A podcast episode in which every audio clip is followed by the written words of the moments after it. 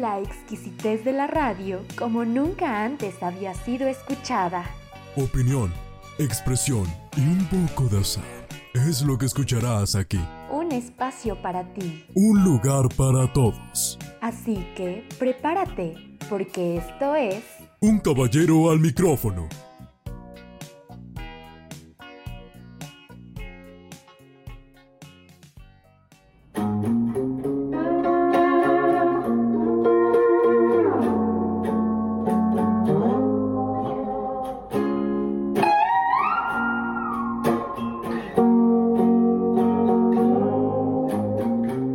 Bienvenidos sean todos ustedes a esta nueva entrega, este episodio 3 de su podcast favorito, Un Caballero al micrófono. Les habla de nueva cuenta Eli Caballero y esta vez vamos a variarle un poco al tema. Yo creo que ya tenemos bastante con estar escuchando lo mismo todos los días en la radio, en la televisión, en los periódicos, como para volver a recordarlo en un espacio en internet. Hoy vamos a hacer de lado la cuarentena, hoy vamos a hacer de lado la pandemia para enfocarnos en algo tan bonito como es el cine. El día de hoy, este no es un podcast como tal, es un top. Y es un top sobre películas que a mí en lo personal me gustan, que admiro bastante, que han marcado un antes y un después en mí, y que creo que todo mundo debería ver al menos una vez en su vida. Si es que no los han visto. Si ya lo han hecho, yo creo que no cae nada mal el volverlas a ver. Por algo tienen el puesto que tienen en los libros de historia. Aclaro, como siempre, esta va a ser una opinión personal. Soy una persona a la cual le gusta mucho el cine, y si bien no me considero un cinéfilo ni un experto, no soy un crítico, tampoco me considero como la persona más vaga en el aspecto, así que creo que estas recomendaciones que yo les voy a dar a continuación van a ser muy entretenidas para ver durante este tiempo en casa y descubrir nuevos géneros, nuevos directores o quizás simplemente revivir memorias pasadas.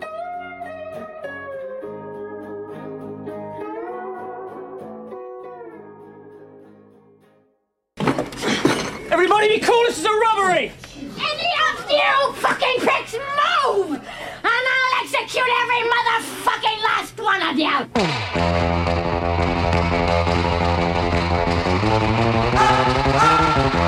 Hablar de Pulp Fiction es hablar sobre un punto clave en el cine moderno, tenida como la película que consagró y definió la carrera del aclamado director Quentin Tarantino. La película fue estrenada en 1994 y se convirtió rápidamente en objeto de polémica, al igual que su primer filme, Perros de Reserva. Es valorada por muchos espectadores como una de las mejores películas jamás hechas. La trama narra distintas historias a lo largo de dos horas, cada una conectada con otra, que terminan colindando con un solo personaje, Marcellus Wallace, un poderoso jefe de la mafia en California. Como dato curioso, Tarantino reescribió el guion en Ámsterdam, misma ciudad que sirvió de inspiración para una de las escenas más memorables, el cuarto libre de McDonald's, interpretada por John Travolta y Samuel Jackson, en papeles de Vincent Vega y Jules. ¿Sabes cómo le llaman a, a la quarter pounder con queso en París? ¿No lo llaman quarter pounder con queso? No, tienen el sistema métrico, no sabrían qué diablos es un cuarto de libra. ¿Y cómo le dicen? Una Royal con queso. ¿Royal con queso? Sí, así es. ¿Y a una Big Mac? Una Big Mac es una Big Mac, pero le llaman Le Big Mac. Le Big Mac. La banda sonora es elegida por el mismo director, quien tiene una biblioteca musical a la cual recurre cada vez que va a iniciar un nuevo proyecto, y se basa principalmente en los años 60 y 70, como el rock and roll y funk, resaltando sobre todas ellas el tema de Mr. Lou del compositor Dick Dale, la cual escuchaste al principio de este puesto, y You'll Be a Woman de Urge Kill.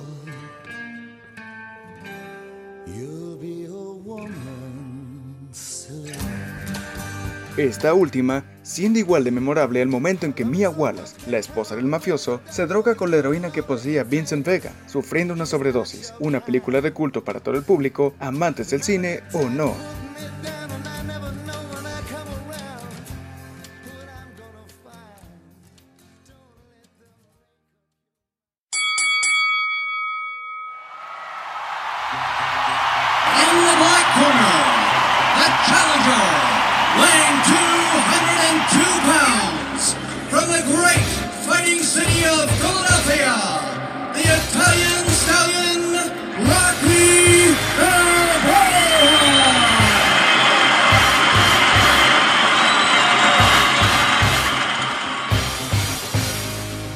Me refiero a la cuarta entrega de esta mítica saga sobre el boxeador más famoso de todos los tiempos. Me refiero a Rocky Balboa, mejor conocido como el Cemental Italiano.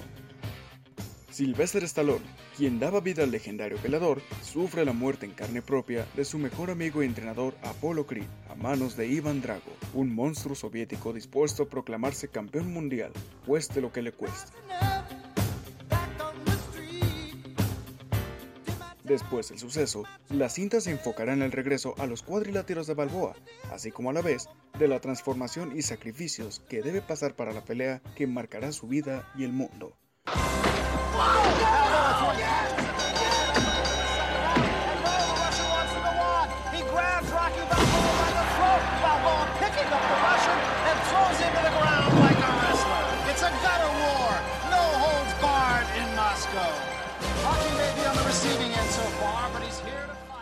Un filme lleno de adrenalina, suspenso y acción, que debes mirar casi por obligación, la ambientación musical se compone en su mayoría por glam rock, una variante del género que, en los años 80, era muy popular.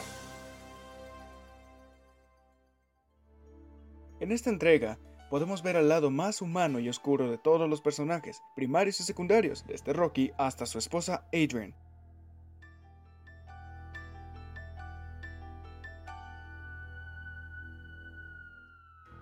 quien teme por la vida del deportista al enfrentar un riesgo tan alto, dejándonos ver que detrás de todo el glamour y lujos propios del boxeo hay muchos peligros y consecuencias que no se ven en primeras planas.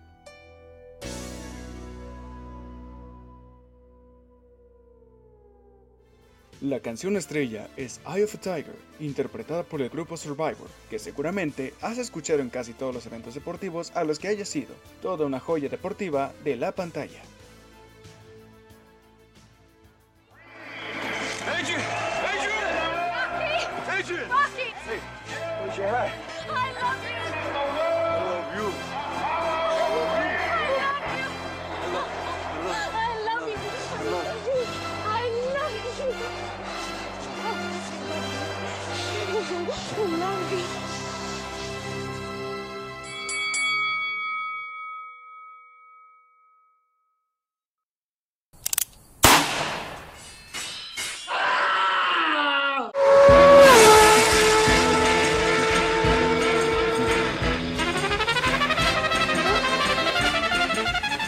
Si estabas pensando en el Abismo Verde, sea la versión remasterizada o la antigua, hoy no es la ocasión. Aunque el tema que escuchas pertenece a ese filme, también fue utilizado para la segunda obra maestra de Tarantino, una verdadera corona en el universo cinematográfico. Hablamos de Kill Bill. Siendo una de las películas más largas de haber rodado hasta la actualidad, se dividió en dos volúmenes, puesto que, de haberse dejado en una sola, hubiera tenido la increíble duración de casi cuatro horas, lo mismo que la película del irlandés, protagonizada por Robert De Niro y estrenada en Netflix.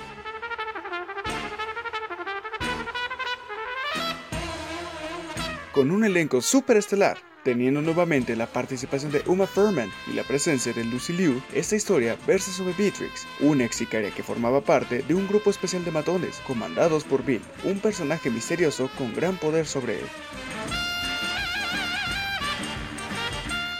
Después de arruinarle la vida, Mamba Negra, su apodo, decide que es momento de saldar cuentas del pasado, embarcándose en una aventura muy peligrosa y sobre todo demasiada sangrienta. El icono de esta película fue una katana, espada japonesa usada en la etapa feudal, elaborada por uno de los últimos maestros herreros de este país. La escena más impactante, tanto que fue censurada en Estados Unidos, es la pelea de Mamba contra los 88 locos, el grupo de guardaespaldas personales de Cottonmouth, una de las jefas finales de la primera entrega. Antes de la pelea final contra ella, bueno, Pueden imaginar cómo resultó.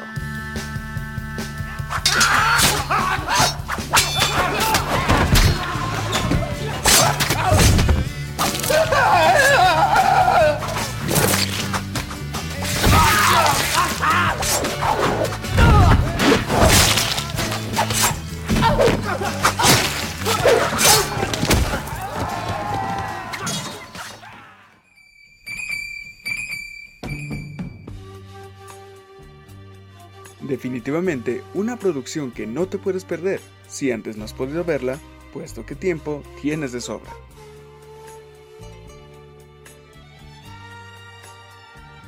Y esto, estimado público, fue el top 3 de películas para ver durante la cuarentena. Sé que hay muchísimas más, este universo es sumamente vasto, pero creo que con estas tres es un buen inicio para verlas si no las has hecho antes o rememorarlas como dije en el principio. Espero que les haya gustado muchísimo. Como siempre les recuerdo, esta es mi opinión y el puesto de las posiciones no representan lo buenas o malas que sean. Mi nombre es Eli Caballero y nos estamos escuchando la próxima semana. Hasta luego. 因果な重さ見つめて歩く闇を抱きしめる蛇の目の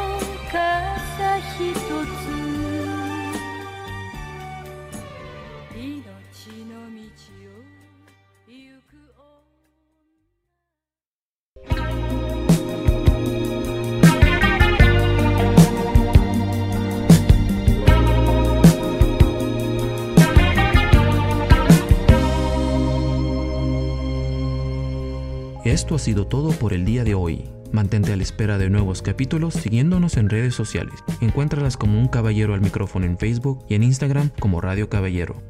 A nombre de todos los participantes en la producción, gracias por su sintonía, nos escuchamos pronto.